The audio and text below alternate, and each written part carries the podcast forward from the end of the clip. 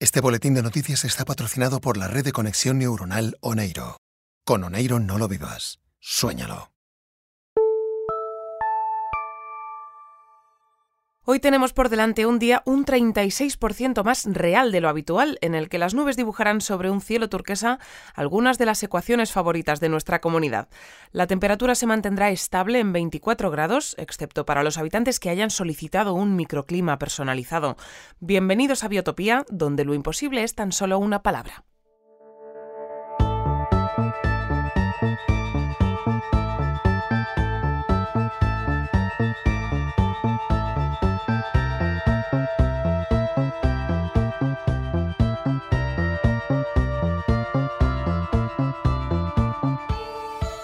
Hoy tenemos que dar comienzo nuestro boletín con una noticia de última hora. Un virus altamente contagioso y mortífero acaba de escaparse del laboratorio de virología de Biotopía.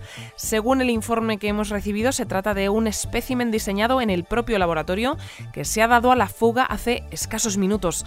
La última vez que se le ha visto se encontraba paseando por la avenida principal de Biotopía tratando de contagiar a todos los habitantes que se cruzaban en su camino, con la clara intención de provocar cuanto antes la muerte de toda nuestra comunidad. El virus mide 3 metros de alto, es completamente redondo, de color verde fosforito y lleva unas gafas con nariz, cejas y bigote de plástico. Para conocer de primera mano todo lo que necesitamos saber sobre este nuevo virus, tenemos al otro lado del teléfono a Denise, jefa del Laboratorio de Virología de Biotopía. Denise ha estado al frente del proyecto que ha diseñado este virus y con ella vamos a analizar todas sus claves y qué es lo que ha provocado esta situación. Cuéntanos, Denise, ¿por qué decidisteis crear este espécimen que podría causar la extinción de cualquier forma de vida humana en nuestro planeta? Hola. Sí, pues la verdad es que el objetivo era precisamente el contrario. Lo que estábamos buscando era la manera de inmunizarnos de cualquier virus. En, el laboratorio de virología pensamos que una forma de conseguirlo era diseñar el virus más letal que haya existido nunca. Y pues una vez creado, estudiar su comportamiento para desarrollar una vacuna. La idea básica, en realidad, era que si descubríamos cómo acabar con ese virus, seguramente esa misma vacuna nos inmunizaría también de cualquier otro virus menos agresivo. Y entonces podríamos, pues... ¿puedes, salir? Eh, ¿Cómo? Sí, que, que si puedes salir. Es que vamos ahora aquí a arreglar todo esto. Ah, sí, sí. Eh, espera, perdona, es que me están diciendo que me mueva de aquí. Sí, no, no te preocupes. Es que ha venido el equipo de construcción cuántica para arreglar los, bueno, sabes, los destrozos que ha provocado el virus al fugarse. Mira, esta es precisamente una de las preguntas que te queríamos hacer. ¿Por qué habéis creado un espécimen tan grande? ¿Era una forma de aumentar su efectividad? Ah, no, no, no, no. O sea, nosotros no lo hemos hecho de ese tamaño. Es que eso ha sido cosa de, de Mónica y Gonzalo. ¿De Mónica y Gonzalo? ¿Nuestros especialistas en terapias de crecimiento acelerado?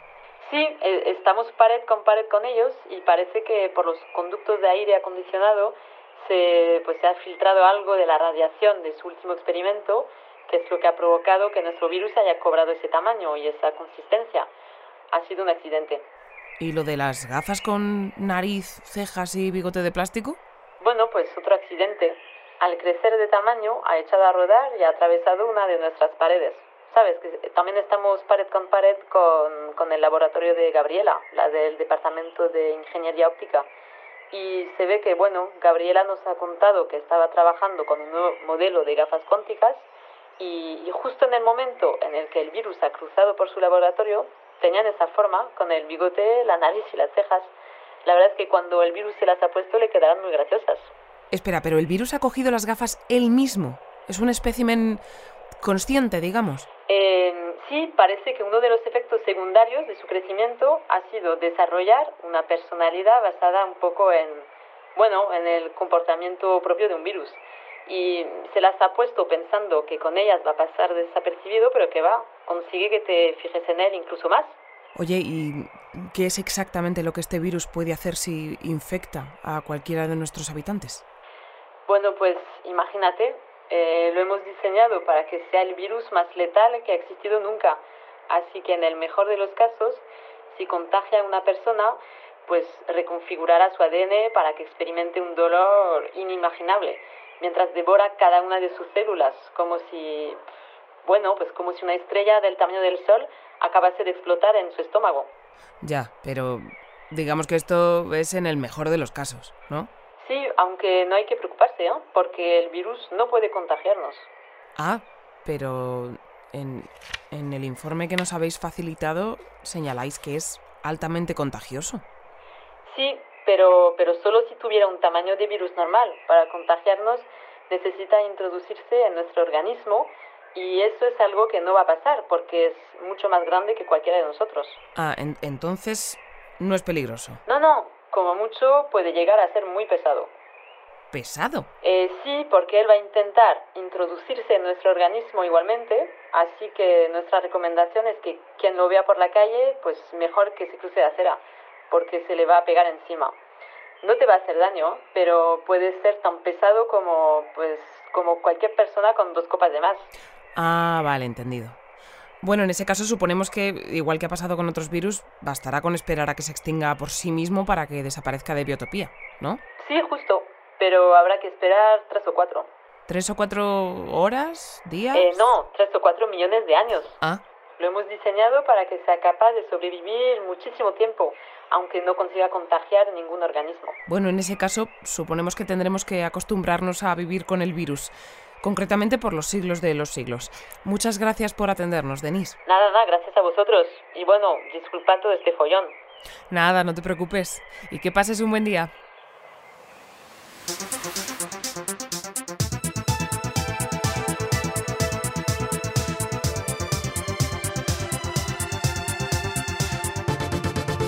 Hoy queremos felicitar por su decimosexto cumpleaños a Ana, especialista en genética cuántica y una de las primeras habitantes de Biotopía. Ana llegó a nuestra comunidad hace casi cuatro décadas al poco de cumplir 40 años con el objetivo de estudiar la física del tiempo aplicada al campo de la biología y la genética.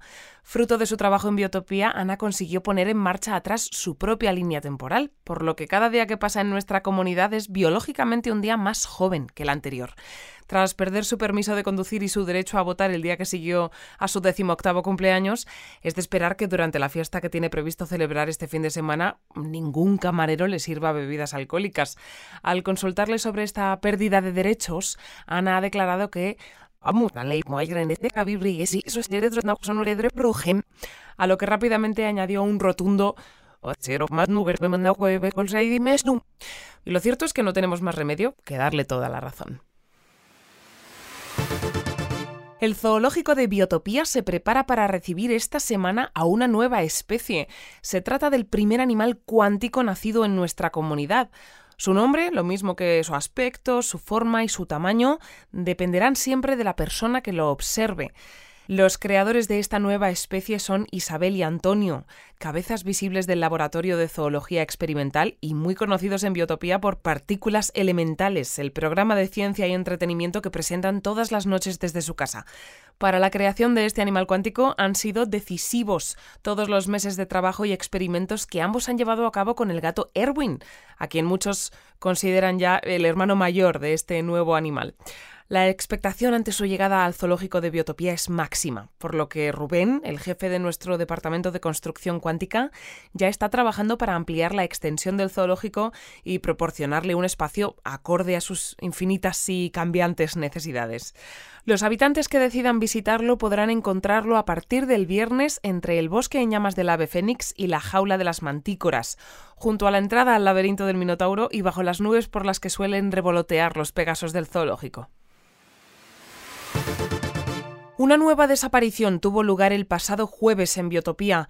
En esta ocasión se trata de Yolanda, jefa de desarrollo de robótica avanzada, que estos días se encontraba trabajando en la próxima generación de supervisores y cuya desaparición es, por el momento, completamente inexplicable. Como en anteriores ocasiones, para proporcionarnos toda la información disponible tenemos al otro lado de la línea a Germán, jefe de seguridad de Biotopía. ¿Qué nos puedes contar sobre esta nueva e inesperada desaparición, Germán? Pues sí, pues sí, ya con estas son tres las desapariciones eh, de las que tenemos noticia en poco más de un mes. Eh, la de Yolanda tuvo lugar a las 10 y 36 de la mañana del viernes eh, en el ascensor de su lugar de trabajo. Por lo que hemos podido apreciar al revisar la grabación de las cámaras de seguridad, se produjo de forma idéntica a la de los otros dos desaparecidos. Su cuerpo parpadeó un par de veces, de nuevo como si perdiera consistencia, para luego desvanecerse sin, sin dejar rastro alguno. Yolanda se encontraba sola en el ascensor y su desaparición tuvo lugar apenas 3, 4 segundos después de que se cerraran las puertas, justo cuando pulsó el botón del piso en el que se encuentra su oficina. En el informe que nos habéis facilitado indicáis que habéis requisado todos los teletrófonos 3000 que salieron a la venta hace unos días. ¿Nos puedes explicar qué tienen que ver los teletrófonos en este caso, Germán? Sí, bueno, es una de nuestras líneas de investigación. La desaparición de Yolanda es idéntica a la de los otros dos desaparecidos, pero también a la del meteorito que estuvo a punto de destruir Biotopía hace unos días. Todos estábamos allí, lo vimos con nuestros ojos, ¿no? Una de las primeras compradoras del teletrófono 3000 fotografió al meteorito y al parecer su cámara holográfica consiguió capturarlo haciéndolo desaparecer. Lo hemos consultado con el laboratorio que ha desarrollado el teletrófono y no consiguen explicarlo, porque, porque su cámara holográfica no está preparada para capturar la realidad de este modo. Pero mira, por ahora preferimos que no haya más teletrófonos 3000 en circulación, al menos hasta que consigamos aclarar qué está sucediendo con todas estas desapariciones y bueno, y si hay un responsable. ¿Y podría ser que alguien hiciera desaparecer a Marta y a Roberto utilizando una especie de prototipo del teletrófono 3000? Es decir, que tuviera acceso a uno de estos modelos antes de que lo pusieran a la venta. Es posible, sí. De hecho, ahora mismo es una de nuestras hipótesis más fuertes. De la desaparición de Yolanda ha llamado especialmente la atención no solo que sea exacta a la de Marta y Roberto, sino también que como ellos dos, Yolanda fuera una de las ganadoras de la última edición del Festival de Biotopía. Sí, sin duda. Eso es algo en lo que ya reparamos cuando desapareció Roberto.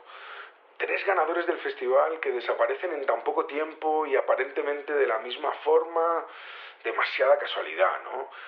Siguiendo este patrón, todo apunta a que el próximo en desaparecer debería de ser Marvin, que recuerda que fue el cuarto y último ganador de aquella edición del festival. Pero al tratarse de un modelo antiguo de supervisor, tampoco es que podamos hacer gran cosa. Nos gustaría ponerle protección, pero la ley de biotopía dice lo que dice y en este sentido estamos pues un poco atados de pies y manos, la verdad. Mira, precisamente de este tema vamos a hablar más en profundidad a continuación. De momento tan solo queremos desearos suerte en la investigación, Germán, con la esperanza de que podáis resolver este caso cuanto antes y que Marta, Roberto y Yolanda vuelvan pronto a nuestra comunidad. Muchas gracias por atendernos. Nada, para lo que gustes. Gracias a vosotros y que paséis un buen día. Una votación propuesta por una de nuestras habitantes podría cambiar el estatus de los antiguos supervisores modelo 600C. La instigadora de esta acción es Elena, profesora de Ciencias Robóticas de Biotopía, quien hace unas semanas entró en contacto con Marvin, el supervisor del que hablábamos hace un momento con Germán. Para comentar toda esta situación tenemos ahora mismo al otro lado del teléfono a la propia Elena. Cuéntanos, Elena, ¿en qué consiste exactamente tu propuesta y en qué punto se encuentra la votación? Hola, sí. Pues mira, es una votación que puse en marcha en Oneiro hace unos días y y bueno, perdón un momento, pero es que antes me gustaría dar las gracias a todos los que ya han votado. Ah, claro, por supuesto. Eh, y bueno, que, que, que perdón, que, que sigo. Eh, nada, la idea es presentar la propuesta esta misma semana al comité de dirección para que la valoren y convoquen un referéndum. A ver si así conseguimos mejorar los derechos de los supervisores modelo 600C. Oye, y toda esta idea surge a raíz de tu encuentro con Marvin, un modelo antiguo de supervisor que en la pasada edición del Festival de Biotopía ganó uno de los premios, ¿verdad? Sí, sí, sí, eso es. Yo conocí a Marvin hace... pues hace unas cuantas semanas ya, y ha sido él que me ha hecho ver que no están bien ni él ni el resto de supervisores de su generación, porque, bueno, a ver, la cosa es que cuando llegaron los nuevos supervisores, a todos nos pareció bien que se quedasen con los modelos más antiguos como ayudantes, porque, bueno, básicamente también porque era eso retirarlos, pero es que tendréis que ver cómo los tratan. ¿Y cómo los tratan? ¿Qué es lo que te ha contado Marvin? Bueno, pues a ver, el principal problema es que los nuevos supervisores, a diferencia de los antiguos, no tienen sensor empático. Y eso es lo que lo condiciona todo, porque, bueno, los tratan fatal, como si fueran máquinas sin conciencia ni sentimientos, que, que justo es lo que no son. Y es que, mira, los llaman complementos. Y para ellos no son más que un, un accesorio, yo qué sé, un adorno, algo desechable, y los tienen completamente esclavizados. Yo a Marvin lo conocí porque se le cayó un manual de bienvenida que estaba llevándolo al supervisor al que pertenece, que ya me dirás tú si es que no tendrá manos robóticas para llevarlo él mismo. Pero vamos, que, que eso no es lo peor, que... Bueno, lo más fuerte de todo es que ni les tienen permitido hablar. ¿Cómo? Pero los nuevos supervisores no dejan hablar a los antiguos. No, nada. Se lo tienen prohibido. Pero entonces, ¿tú cómo te comunicas con Marvin? Bueno, Marvin ha aprendido a comunicarse de otro modo. Bueno, principalmente con gestos. Cosa que tampoco lo tiene fácil porque en vez de cara tiene una pantalla frontal de grafeno. ¿Sabes lo que te digo, no? Sí, sí, sí. Pues eso, que se comunica con gestos, con miradas, con abrazos, con, con caricias. Marvin es muy cariñoso, la verdad. Y mira, yo no te digo que los nuevos modelos no nos protejan mejor que ellos, porque desde luego que para mantener a raya a las bestias que nos visitan por la noche, pues, pues lo hacen mucho mejor. En eso mm, creo que todos estamos de acuerdo. Pero es que los antiguos son prácticamente personitas y así deberían ser tratadas. Oye, ¿y, ¿y, cómo está llevando Marvin todas las desapariciones de Biotopía? Quiero decir, ¿está al tanto de la desaparición de Marta, Roberto y Yolanda y de que todo apunta a que él podría ser el próximo en desaparecer? Sí, sí, claro que lo sabe y bueno, pues ya te imaginarás. Está asustado, pero sobre todo muy preocupado por ellos. Marvin no pudo relacionarse casi nada con los otros ganadores porque su supervisor no se lo permitió, pero les tiene mucho aprecio mucho cariño y, y, hombre, claro que le preocupa desaparecer también. Por eso creo que habría que conseguir que revisen sus derechos, porque si lo hacemos, el equipo de seguridad de Biotopía podrá ponerle protección. Ahora mismo esa responsabilidad está en manos del supervisor al que pertenece, y ya te digo yo que a ese poco le va a importar si Marvin desaparece o no. ¿Y la votación ya está cerrada? No, no, no, no. La idea es cerrarla mañana por la noche para presentarle la propuesta pasado mañana a Laura, la, directora de Biotopía. Así que, mira, si alguien nos está escuchando y quiere votar, que sepa que todavía puede. Hay una sala de votación abierta en Oneiro y no necesitas registrarte aparte ni nada. Con tu usuario ya vale. Bien, pues seguiremos de cerca cómo evoluciona toda esta situación y desde aquí invitamos a todos nuestros habitantes a votar por esta propuesta que seguro que si se materializa hará de Biotopía un lugar mucho mejor. Muchas gracias por atendernos, Elena. A vosotros, gracias a vosotros. A continuación damos paso a nuestro buzón de voz para escuchar todos los mensajes que nuestros habitantes han dejado allí estos días.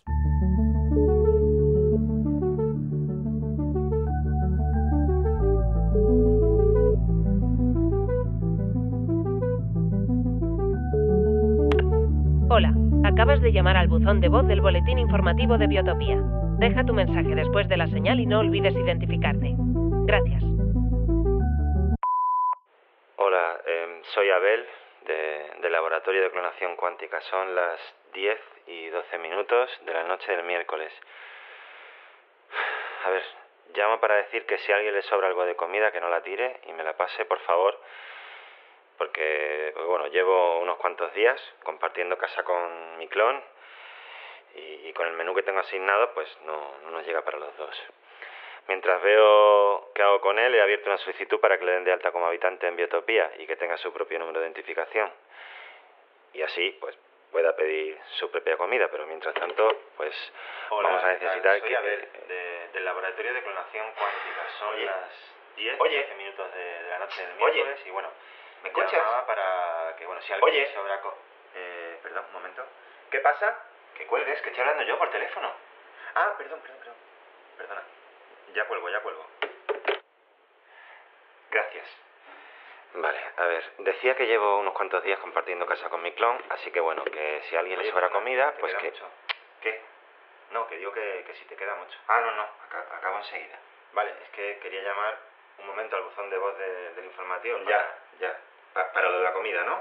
Eh, sí, vale. Ya, si, si, si lo estoy diciendo yo. Ah, vale. En- Entonces no, no hace falta que llame yo, ¿no? No, mm, ya lo hago yo, no te preocupes. Vale, vale, pues pues entonces no, no llamo yo. Si lo haces, claro, si lo haces tú ya, ya no, no lo hago yo. Eso. Vale. Bueno, mm, lo de la comida, a ver. Que aquí somos dos ahora y así que si a alguien le sobra algo, pues que no lo tire, por favor, que aquí. Oye, no te comas el yogur que queda, ¿eh? Bueno, que tengo que colgar, ¿vale? Gracias, adiós. Llevaba pocas horas viviendo en Biotopía cuando le vi. Estaba allí, al otro lado de la calle. Me miraba fijamente. Era un hombre mayor de mirada triste. Le saludé con una mano y él me devolvió el saludo. Su cara me resultaba familiar, así que traté de preguntarle quién era y si nos conocíamos. Pero el tráfico de aquella tarde nos impedía escucharnos. Nuestras palabras se perdían al enredarse entre las ruedas de los coches, así que busqué la forma de cruzar hasta su acera para hablar con él. Lo que encontré al llegar allí me sobrecogió.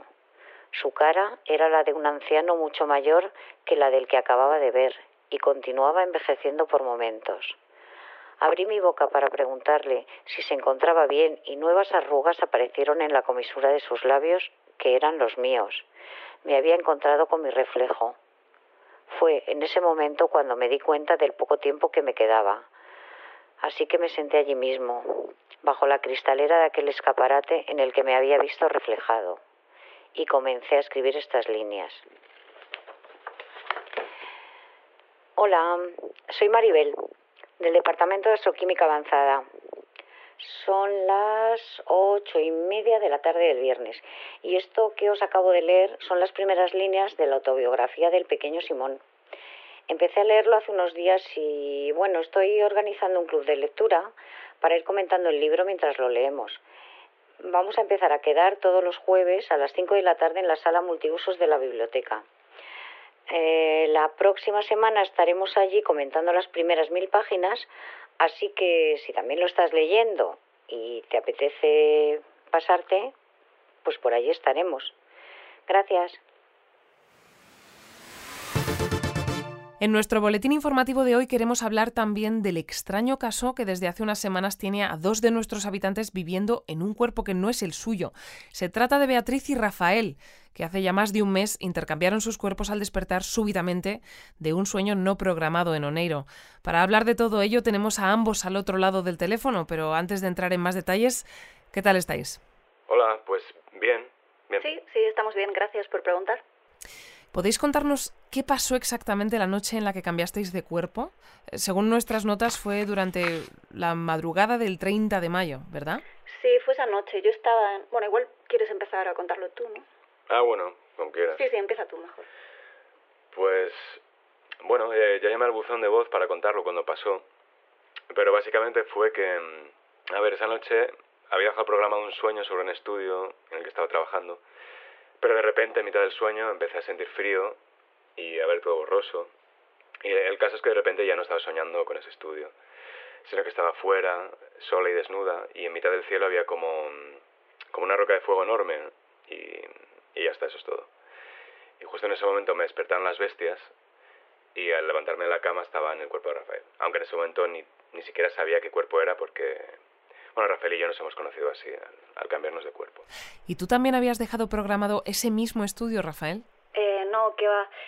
Yo, yo cuando me conecto a Oneiro prefiero eh, pues soñar con otras cosas y desconectar un poco. Así que mm, estaba en un restaurante que abrió hace poco comiendo un menú imposible de los chefs del sueño, una cosa muy... Era un plato riquísimo que no sé muy bien si pretendía ser carne o pescado o qué, porque tenía forma de pez, pero estaba dentro de una burbuja de seis colores que flotaba sobre el plato y cuando lo mordía sonaba una música muy bonita y muy relajante. Pero de repente me pasó como a Beatriz, que empecé a sentir frío y a ver todo borroso y cuando conseguí volver a enfocar la vista estaba fuera y desnudo, cerca de la entrada a la montaña y el cielo era rojo. A mí también me despertaron las bestias esa noche y antes de hacerlo vi esa roca enorme cayendo hacia Biotopía y delante de mí estaba Beatriz, aunque ella no me vio a mí. Bueno, en ese momento yo no sabía que era ella, claro, porque no nos conocíamos. Eso lo descubrí cuando me desperté y vi que, que estaba en su cuerpo. Esto que nos estáis contando no es algo habitual, aunque existen precedentes de habitantes de Biotopía que, tras compartir un sueño premonitorio, despiertan en el cuerpo de la persona con la que han compartido ese sueño. Tú que trabajas en Oneiro, Rafael, seguro que sabes de esto mucho más que nosotros. Sí, bueno, eh, yo estoy centrado sobre todo en desarrollar arquitecturas básicas del sueño, pero Es verdad que ha habido más casos como el nuestro. Es algo muy poco habitual porque Oneiro es un entorno completamente seguro y programado, pero a veces pasa lo que dices, que un sueño premonitorio interrumpe la programación y luego Oneiro se hace un lío y no sabe dónde colocar la conciencia de las personas que lo han compartido cuando se despiertan, que es lo que, bueno, es justo lo que nos ha pasado a nosotros. ¿Y cómo es vivir en un cuerpo que no es el tuyo? ¿Habíais cambiado ya de cuerpo en alguna otra ocasión? Mm, no, yo no. Yo sí, hace ya tiempo. ¿Y fue a raíz de otro sueño premonitorio? No, no, esa vez fue al poco de mudarme a Biotopía. Eh, me había ofrecido voluntaria para un experimento de cambio de cuerpo grupal em, en el departamento de conciencias alteradas. Fue muy divertido, pero el efecto no duró más de dos o tres horas. Esto que nos ha pasado sí que es diferente porque llevamos unos cuantos días así y bueno, pues te vas acostumbrando poco a poco, pero a veces es muy extraño. Sí, sobre todo cuando te despiertas, que tardas un rato en recordar que estás en otro cuerpo y yo por lo menos no hay día que no me lleve un susto cuando me miro al espejo y veo la cara de Beatriz. Ya, sí. Luego hay otros detalles también, como que él es un poco más bajito que yo y a veces me pongo a caminar y pues eso, que si me descuido me, me acabo mareando porque llevo años acostumbrado a mi altura y esa diferencia, aunque sea pequeña, quieras que no te cuesta, te cuesta mucho asimilar, ¿no? Yo lo que llevo mal es lo de la comida. ¿Qué pasa con la comida? Pues que ella es vegetariana, pero a mí me gusta comer carne, mucho. Y por ahora estamos tratando de comer lo que está acostumbrado el cuerpo del otro, pero nos está costando un poco. Sí, yo es que no puedo con la carne, ¿eh? Me pongo mala solo dolerla, aunque sea sintética. De todos modos, nuestro mayor problema ahora mismo es que cuando Aneiro falla de este modo, se acaba solucionando solo, sin que tengas que hacer nada. Cuando vives aquello con lo que soñaste, esa misma noche Oneiro devuelve por fin tu conciencia a tu cuerpo y tanto Beatriz como yo estamos convencidos de que aquel sueño premonitorio fue con el meteorito que estuvo a punto de caer sobre Biotopía. Pero es que ya han pasado unos cuantos días desde aquello y nada, aquí seguimos. Sí, dentro de lo que cabe tampoco estamos mal, pero es verdad que nos gustaría solucionarlo pronto. ¿Y habéis pensado cómo hacerlo? Sí, sí. bueno. Yo estuve hablando con la responsable del Departamento de Conciencias Alteradas, pero me dijo que por ahora no han conseguido que una conciencia permanezca en otro cuerpo más de 10 o 12 horas seguidas. Así que por ahora nuestra mejor opción es el Festival de Biotopía. Sí, hemos pensado ofrecernos voluntarios para el sacrificio humano. ¿Habéis pensado que os sacrifiquen al dios de la montaña? Sí, sí, sí, eso mismo. A ver, eh, va a ser difícil que nos admitan porque Solo necesitan una persona y ya se han presentado muchos voluntarios. Pero bueno, vamos a intentar. ¿no? Hmm. Yo ya me sacrifiqué una vez y fue una experiencia muy agradable, la verdad. Eh, así de primeras es algo que impone, porque eso de que te corten la cabeza y le ofrezcan toda tu sangre y tus órganos internos al dios de la montaña asusta a cualquiera, pero es un proceso muy seguro y muy controlado. Sí, mientras clonen tu cuerpo unos días antes y muevan ahí tu cerebro, justo antes de cortarte la cabeza, que es lo que hacen siempre, no tiene por qué fallar nada. Lo que queremos proponerles es que nos sacrifiquen a los dos y al mover los cerebros a los cuerpos clonados, que pongan cada uno donde toca y solucionado. Y bueno, ya de paso podemos pedirles alguna mejora, que es lo que suele hacer la gente. Yo la otra vez pedí que al cuerpo clonado le quitaran unas verruguitas que tenía en la espalda de mi anterior cuerpo, pero ahora les pediría que me pongan la misma altura que tiene ella. Se está muy cómodo con estos centímetros extra, la verdad. Bueno, mientras no encontréis otro modo de solucionarlo, desde luego que parece una buena opción. ¿Y vosotros sois creyentes? O sea, ¿creéis en el dios de la montaña? Yo sí. Yo no. Pero bueno, no hace falta creer para ofrecerte voluntario. Sí, por suerte no hace falta. la verdad es que para estar viviendo en el cuerpo del otro ya es mala pata lo diferentes que somos. ¿No tenéis nada en común? Bueno, todavía nos estamos conociendo. A ver, llevarnos llevamos bien, pero por ahora, eh, quitando lo mucho que nos gusta a los dos dentro de Biotopía, Mm, tampoco sabría decirte en qué otras cosas coincidimos, ¿no? El último capítulo está muy bien. Pues mira, si os quedáis con nosotros unos minutitos más, podréis escuchar un adelanto del capítulo que se emitirá este fin de semana. Como en anteriores ocasiones, es un avance que nos ha facilitado Amaya, la inteligencia artificial responsable de esta serie documental que está recreando la historia de los fundadores de nuestra comunidad. Pero antes de escucharlo, queremos daros las gracias por atendernos y desearos un feliz cambio de cuerpo, suceda más pronto o más tarde, con derramamiento de sangre o sin ella. Nada, gracias a ti por llamarnos. Gracias.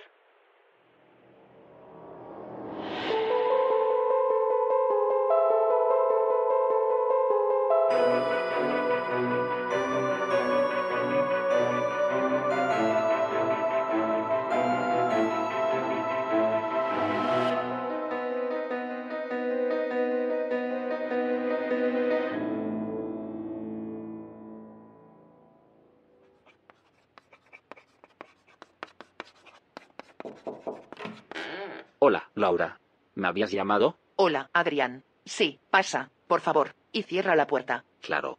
Quiero enseñarte una cosa en la que llevo trabajando toda la semana. ¿Qué es? Acércame ese casco, por favor, y déjame que encienda esto. Toma. Gracias. Ahora necesito que pienses en algo. De acuerdo. ¿Pero, en qué, tipo de cosa quieres que piense? Laura, un momento. ¿Qué, estás, haciendo? ¿Cómo, es posible que digas lo mismo que estoy diciendo yo y al mismo tiempo? ¿Qué es ese casco? ¿Me estás leyendo el pensamiento con ese casco? ¿Has inventado un lector de mentes? Laura. Es mucho más que un lector de mentes, Adrián. Esta máquina crea una red de conexión neuronal entre todas las personas que estemos en esta habitación, y el casco es lo que me permite conectarme a ella. Mientras lo lleve puesto es prácticamente como si compartiéramos una sola mente. Impresionante. Sí. Me cuesta creer que haya funcionado. ¿Y su radio de acción está limitado a esta habitación? Por ahora sí, pero creo que podría diseñar una serie de antenas para amplificarlo. Tendré que hacer muchas pruebas, pero si las coloco siguiendo el patrón adecuado creo que podría ampliar la red a todo el pueblo y es muy probable que las propiedades únicas de este lugar nos permitan acceder a esa red sin necesidad de utilizar ningún casco. Fabuloso. Sí, lo único que tendría que hacer es limitar su funcionamiento al campo inconsciente del cerebro. ¿Y esto por qué? El cerebro humano no parece preparado para soportar de forma consciente una conexión neuronal de este tipo. Un uso prolongado podría acabar provocando daños permanentes o incluso borrados parciales de la memoria. ¿Y no hay forma de solucionarlo? Me temo que la única manera sería cambiando por completo el diseño de nuestros cerebros, y es eso es algo que escapa por completo de mi alcance y conocimiento, pero podemos sacarle mucho partido aunque limitemos su uso al plano inconsciente. ¿A qué te refieres? Creo que la red de conexión neuronal podría servirnos para crear algo parecido a una conciencia colectiva, un espacio en el que podríamos compartir ideas e información de forma inconsciente mientras estemos despiertos, para que si tú o cualquiera sabe cómo resolver un problema, yo y todos los demás sepamos también cómo hacerlo. Por decirlo de un modo muy simple, las ideas estarían en el aire, de forma más o menos literal. Ja, ja, ja. Me parece muy interesante.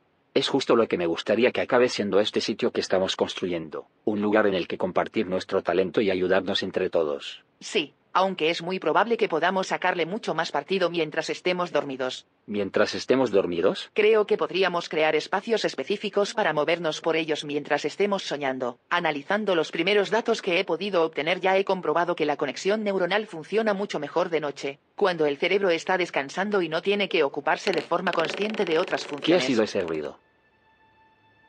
No lo sé. ¿Tú también has notado un temblor en el suelo? Sí. Un momento, Adrián, ¿te estás alejando? No. Yo tampoco, pero mira, detrás de ti. ¿Es cosa mía o esa pared se está haciendo más grande? Creo que sí. ¿Pero qué está pasando? Parece que ya ha parado. Adrián, Laura, ¿lo habéis notado? ¿Qué ha pasado, Mario? Parece como si la habitación se hubiera hecho más grande. Exacto, eso es, concretamente un 36% más grande.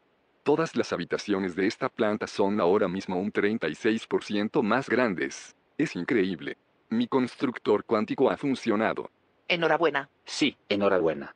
Sabía que lo acabarías consiguiendo. Al final ha sido mucho más sencillo de lo que pensaba. Lo sorprendente es que a efectos prácticos, aunque esta habitación es ahora más grande que hace un momento, realmente continúa ocupando el mismo espacio físico que antes. Genial. Esto nos va a ser muy útil para alojar a todos. ¿A todos? ¿A quién te refieres? A todos los científicos con los que estoy poniéndome en contacto para que vengan a vivir y trabajar con nosotros. Se lo estaba diciendo ahora a Laura. Me gustaría transformar este pueblo en una comunidad en la que reunir a todo el talento que podamos para estudiar entre todos este lugar y ayudarnos a sacar adelante nuestros proyectos. Pero ¿estás seguro, Adrián?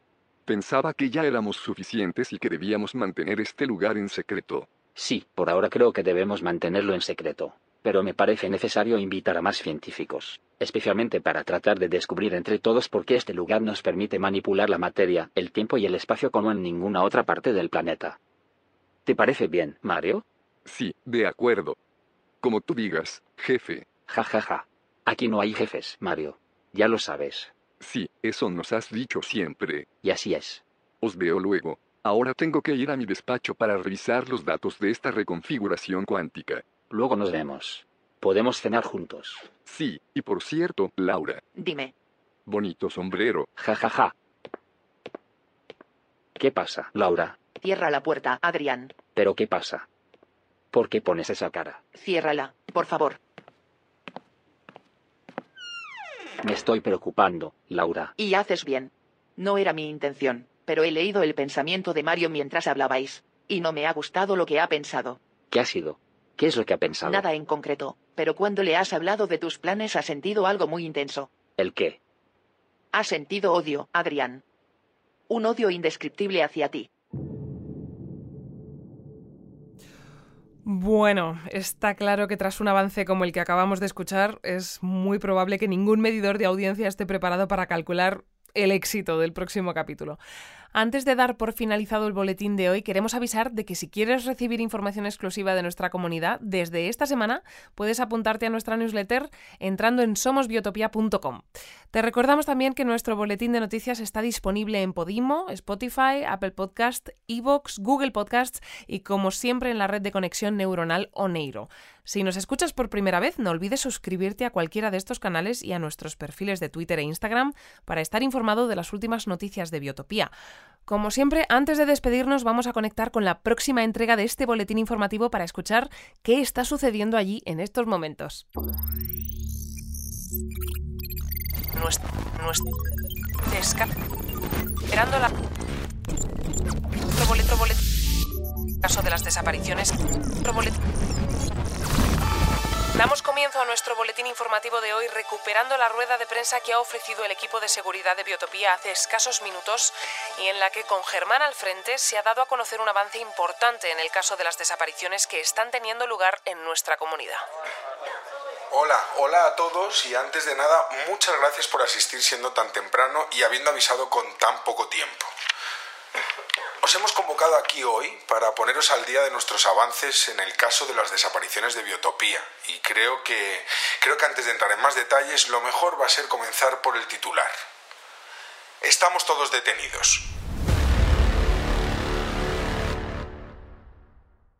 Biotopía es un centro de investigación y desarrollo tecnológico avanzado. Si estás interesado en trabajar con nosotros, consulta nuestra web en somosbiotopía.com.